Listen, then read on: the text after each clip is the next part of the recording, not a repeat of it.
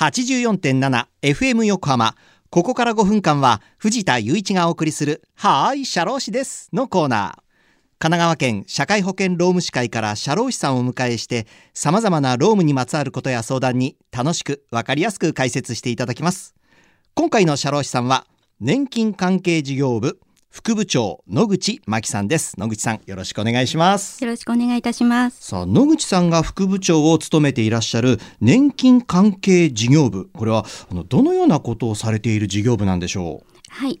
年金関係事業部は年金相談業務を行う社労士に対して年金知識のアップデートのための研修やこれから年金相談員になろうとする社労士に対しての研修を実施しています、はい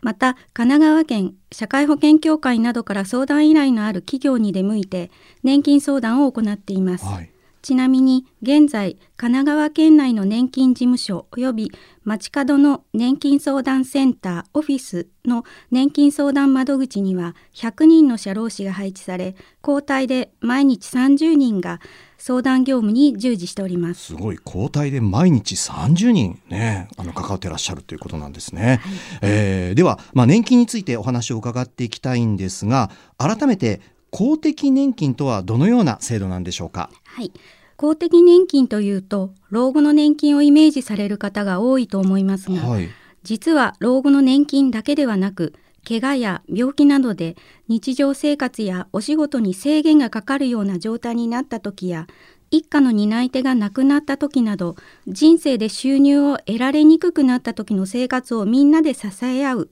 という社会保険の仕組みです。みんなで支え合う制度ということなんですねはい。みんなで支え合う仕組みですから、民間の保険のように個人の自由意思で加入するものではなく、強制加入となっています。はい国民年金は20歳から加入します。厚生年金は会社員、公務員の方が就職した時から加入します。はい制度の運用はすべて法律に基づいて行われ、年金をもらうための要件も法律によって定められています。つまり法律に定められている要件を満たしていなければ年金をもらえないことになります。では公的年金からもらえるその年金にはどのような種類があるんでしょうか？はい、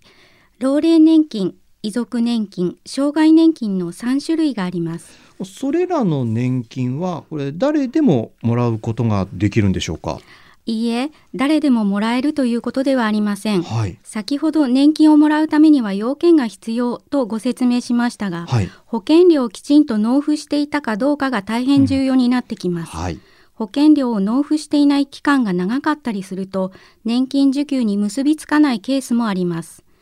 次回お話しする障害年金の場合は、初診日、保険料納付状況、障害認定日という3つの要件を満たしていなければ、受給に結びつかない可能性が大きくなるので、